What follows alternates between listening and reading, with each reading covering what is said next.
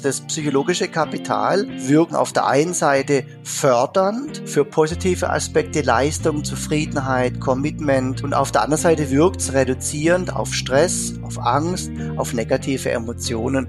Sagt Dr. Jörg Krauter, Management-Experte, Gründer und Partner der Sync Group. Heute bei Everyday Counts, dem Leader Podcast. Hallo, Christoph hier. Bevor es in die aktuelle Episode geht, möchte ich euch auf ein weiteres kleines Angebot hinweisen. Mit den Sync Leadership Briefings haben wir eine Plattform für Austausch, Unterstützung und Inspiration zu den Themen Leadership und Teamwork in der Corona-Krise geschaffen. Montags bis freitags, jeweils um 14 Uhr, laden wir zu einem offenen Online-Meeting ein. Jeden Tag starten wir mit einem kurzen inhaltlichen Impuls – Danach öffnen wir die Runde für den kollegialen Austausch. Wir haben bereits jede Menge Teilnehmer gewonnen. Von Führungskräften und HR-Experten über Trainer und Coaches bis zu Teammitgliedern sowie mir. Unter anderem sprechen wir hier über die Do's and Don'ts des Distance Leadership, über psychologische Sicherheit, Führen in Extremsituationen und Kommunikation in der Krise und über viel, viel mehr. Komm doch einfach mal dazu Mehr Infos findest du unter www.tinyurl.com-leadership briefing. Jetzt aber zur aktuellen Episode.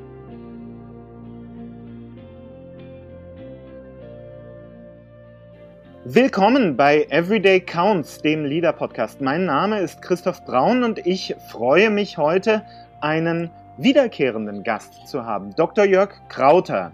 Leadership-Experte, erfahrener Coach und Wirtschaftswissenschaftler. Jörg, herzlich willkommen.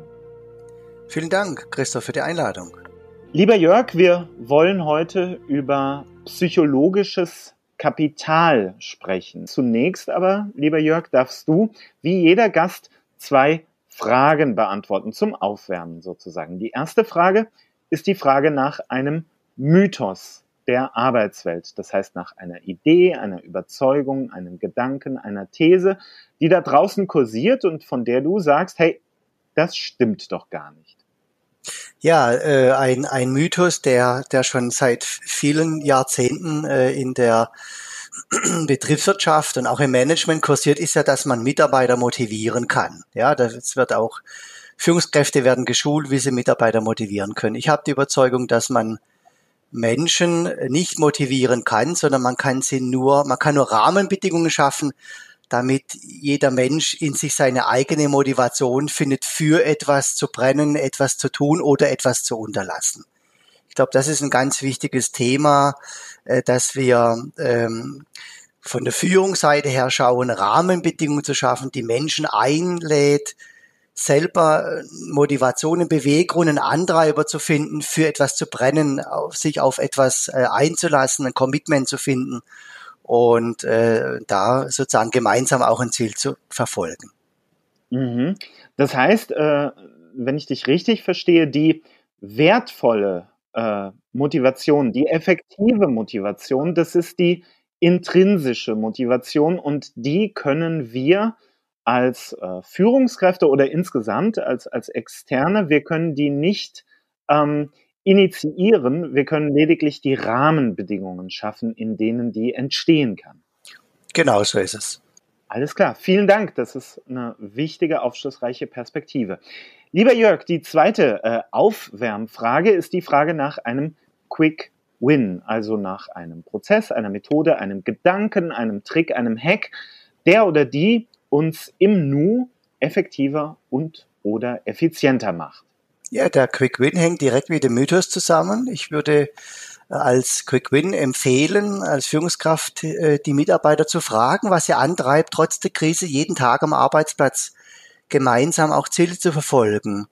Äh, ich glaube, das, das, das, die Förderung des Dialogs über Motive und Beweggründe mit Mitarbeitern ähm, löst sozusagen äh, so interne Prozesse aus bei Mitarbeiter, Gedanken und Gefühle, zu schauen, was motiviert mich eigentlich, jeden Tag hier am, nicht, am Arbeitsplatz zu sein, mich für das Unternehmen auch einzubringen.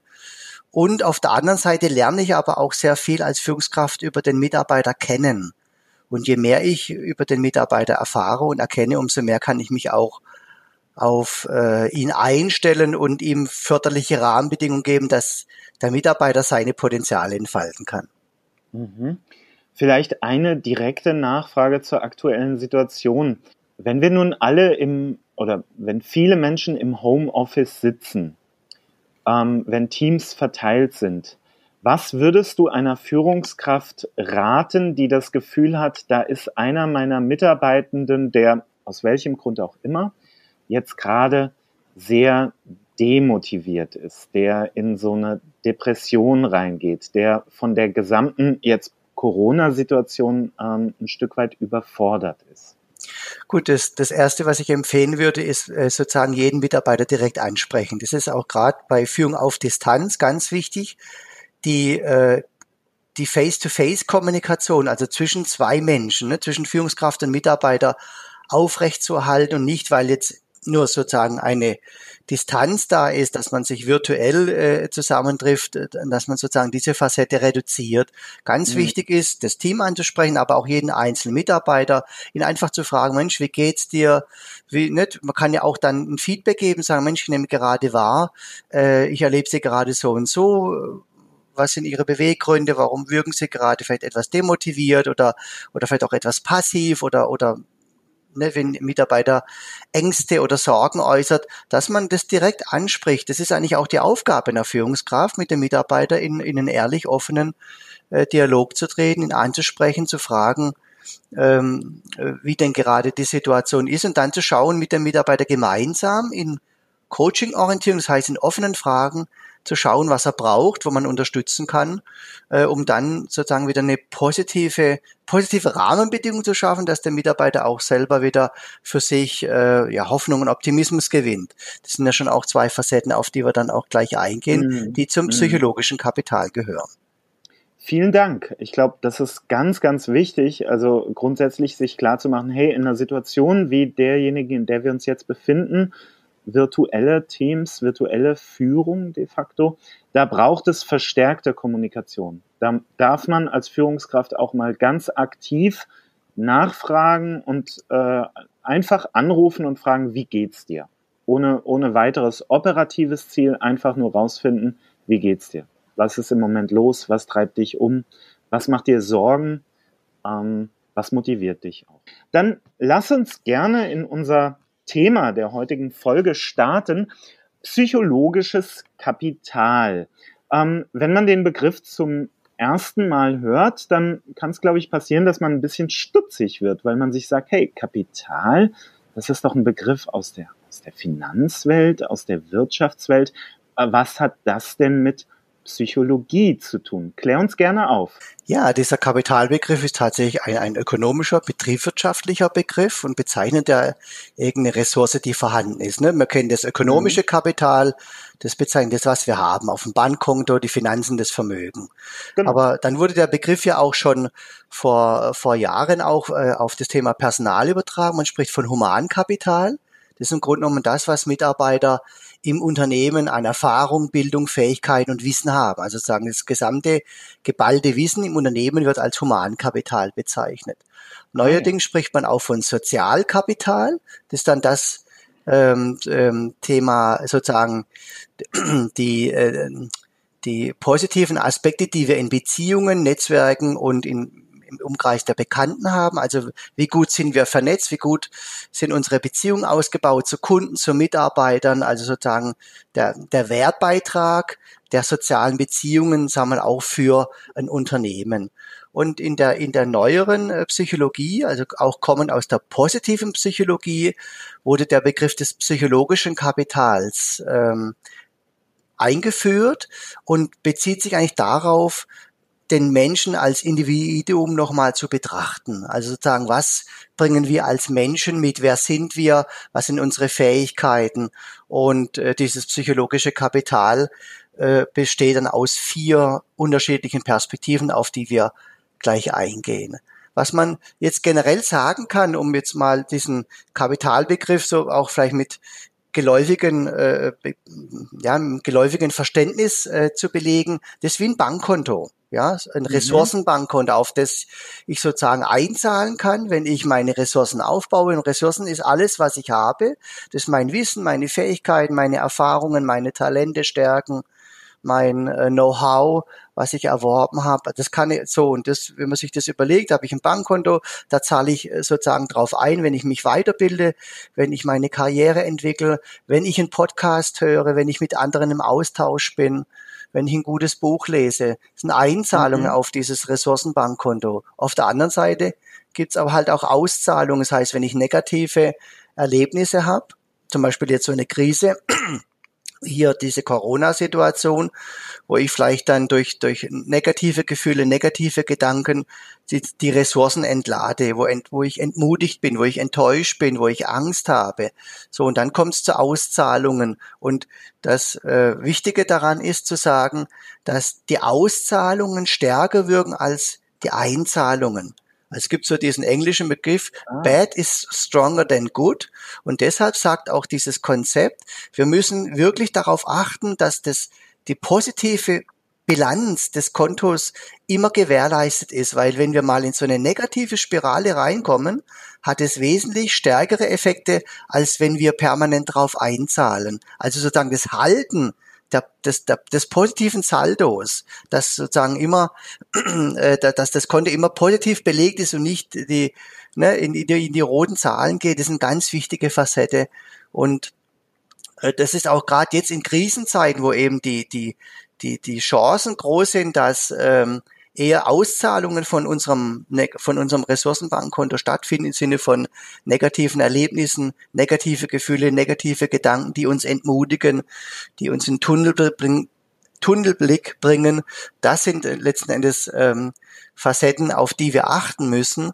Und deshalb ist dieser Kapitalbegriff jetzt als Metapher äh, eigentlich äh, in, mhm. interessant. Dieses ja, Missverhältnis, sag ich mal, was da herrscht. Also du hast gesagt, bad is stronger than good. Das bedeutet eine ähm, Auszahlung, äh, die hat einen wesentlich, also eine Auszahlung hat einen deutlich stärkeren Effekt als eine Einzahlung.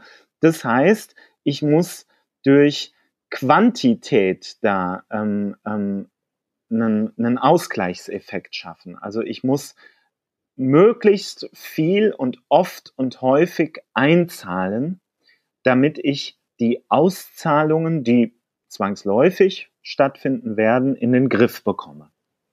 Genau, es ist ja so, die Deutschen sind ja auch Weltmeister im Sparen und so ist es genau auch da. Äh, man sollte schauen, dass man regelmäßig kleine Beiträge einzahlt. Das macht dann auch nicht so viel Mühe und äh, nicht so viel Last, weil man dann trotzdem noch äh, genügend andere Freiheiten hat. Aber immer wieder schauen, dass ich wie auf dem Sparbuch jetzt mal als Metapher zu nehmen, regelmäßig auf mein psychologisches Kapitalkonto einzahle. Und ich glaube, das ist auch für mhm. Führung wichtig, dass man ähm, die, den Mitarbeitern ermöglicht, immer positive Einzahlungen oder Einzahlungen machen zu können und dass ein positiver Saldo entsteht, auch das zu fördern. Okay, vielen Dank. Dann lass uns mal gerne reingehen. Psychologisches Kapital. Du hast gesagt, vier Aspekte oder vier Facetten sind da äh, ganz entscheidend. Stell uns diese vier Facetten doch gerne mal vor. Worum geht es? Genau, also das psychologische Kapital, man nennt es auch sozusagen die Hero-Kompetenz, also sozusagen die Kompetenz, des, äh, die aus einem einen Helden machen können, aber jetzt im positiven Sinne, dass ich mich selber auch bitte als äh, nicht als Person anerkennen kann. Das H aus Hero steht für Hoffnung. Mhm.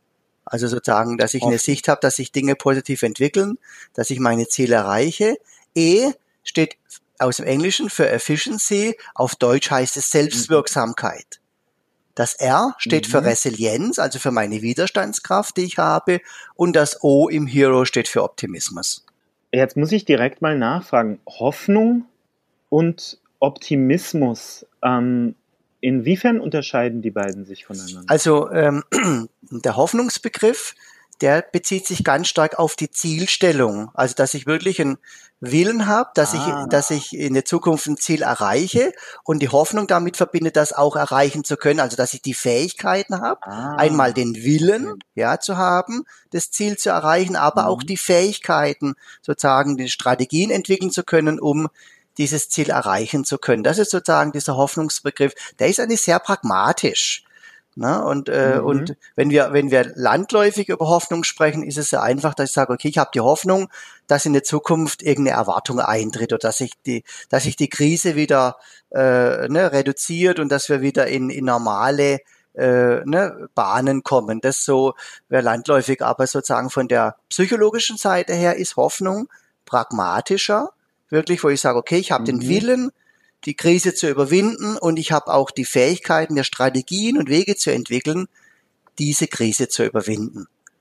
Wenn wir auf den ähm, Begriff der, des Optimismus gehen, der Optimismus mhm. ist sozusagen, dass ich sozusagen auf meine eigenen Fähigkeiten schaue und sage, okay, ich kann mit dem, was ich an Bord habe, mit meinen Ressourcen, also mit meinem Ressourcenbankkonto, das so gut aufgefüllt, dass ich auch sozusagen einen Beitrag, einen eigenen Beitrag leisten kann, ähm, mein Ziel zu erreichen. Ah, also sozusagen okay. Optimismus zahlt auf die Hoffnung ein. Und ich habe verbinde damit auch die Erwartung, äh, dass die, äh, der gesamte Prozess einen guten Ausgang hat. Okay, verstehe. Ähm, Hoffnung, Selbstwirksamkeit, Resilienz und Optimismus, hast du gesagt, das sind die Kompetenzen, ähm, die, äh, auf denen das psychologische Kapital gründet. Ähm, was macht das denn effektiv für einen Unterschied, ob ich als äh, Mensch, als Mitarbeitender ähm, psychologisches Kapital angesammelt habe, ob ich darüber verfüge oder ob ich da eben eher immer im Defizit bin. Also was für konkrete Unterschiede? Also diese, dieses psychologische Kapital ist äh, wissenschaftlich gesehen sehr gut erforscht und man kann sagen, dass es ähm, über zahlreiche Studien hinweg, äh, dass man, dass es einen positiven Zusammenhang gibt zwischen einem hohen oder zwischen meinem ausgeprägten mhm. psychologischen Kapital und der Leistungsfähigkeit von Menschen. Also dass ich fähig bin, wirklich auch Leistungen zu erbringen, gerade auch jetzt zum Beispiel Krisen zu bewältigen oder bestimmte Leistungsziele zu erreichen. Äh, positives also psychologisches Kapital fördert auch die Arbeitszufriedenheit.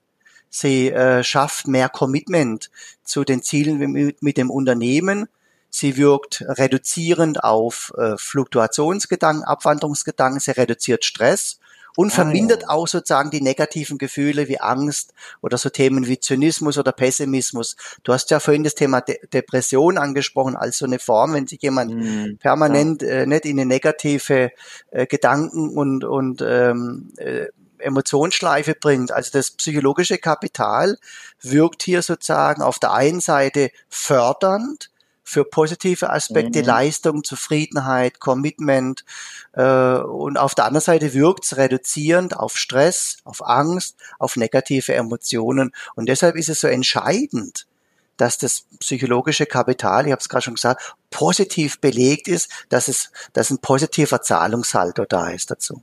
Gib uns doch mal Beispiele. Also was ist denn eine Einzahlung auf das psychologische Kapital eines Mitarbeiters? Was kann ich da als Führungskraft äh, unternehmen? Ja, wichtig ist, nochmal diesen Bezug herzustellen, dass es regelmäßig stattfindet. Das heißt, ich sollte, Entschuldigung, die Förderung des psychologischen Kapitals sollte ich als Führungskraft in mhm. meine Führungsaufgabe mit aufnehmen. Ich sage, okay, ich schaue immer ah. nach Gelegenheiten ähm, und nach Möglichkeiten, dass Mitarbeiter aber auch ich als Führungskraft mein psychologisches Kapital aufbauen kann. Gehen wir mal auf die eine mhm. Perspektive H vom Hero, die Hoffnung. Hoffnung ja. ist ja nochmal so das ja. Thema, ich will ein Ziel erreichen und ich habe auch die Idee, eine Strategie zu entwickeln, dieses ähm, Ziel erreichen zu können, dass ich also auch weiß, wie ich das tun kann. So, und was sind sozusagen mhm. hier Faktoren, die jetzt dieses diese äh, Facette Hoffnung fördern können, diese Kompetenz. Ich muss lernen, mhm. ein Ziel zu formulieren. Man kennt ja üblicherweise diese Smart-Regel, dass ich ein Ziel smart formuliere. Ne? Das S steht mhm. für spezifisch, das M für messbar, A für attraktiv, Für realistisch und T terminiert. Damit muss ich starten. Ich muss mir mhm. ein klares Ziel definieren. Was ist jetzt mein Ziel im Rahmen dieser Corona-Krise? Was ist das Ziel förderlich für meine Arbeitsaufgabe, förderlich für mein Team, äh, in dem ich äh, mich bewege, förderlich in dem Unternehmen der Organisation? Welches Ziel setze ich mir? Wenn das Ziel klar definiert ist, dann kann man auch sagen, äh, und jetzt kommt dieses Wiederholungsthema dazu, diese Regelmäßigkeit. Mir immer wieder mental das Ziel vergegenwärtigen und schauen, ist meine Strategie, mein Weg, mein Handeln, zahlt das auf dieses Ziel ein oder muss ich anpassen? Also diese Wiederholung, dieses mentale Wiederholen und immer wieder Repräsentieren des Ziels ist ganz wichtig, um das mir mental präsent zu halten. Und wenn ich das Ziel sozusagen in den mhm. Gedanken habe, wird es auch mein Verhalten hin zu diesem Ziel positiv beeinflussen.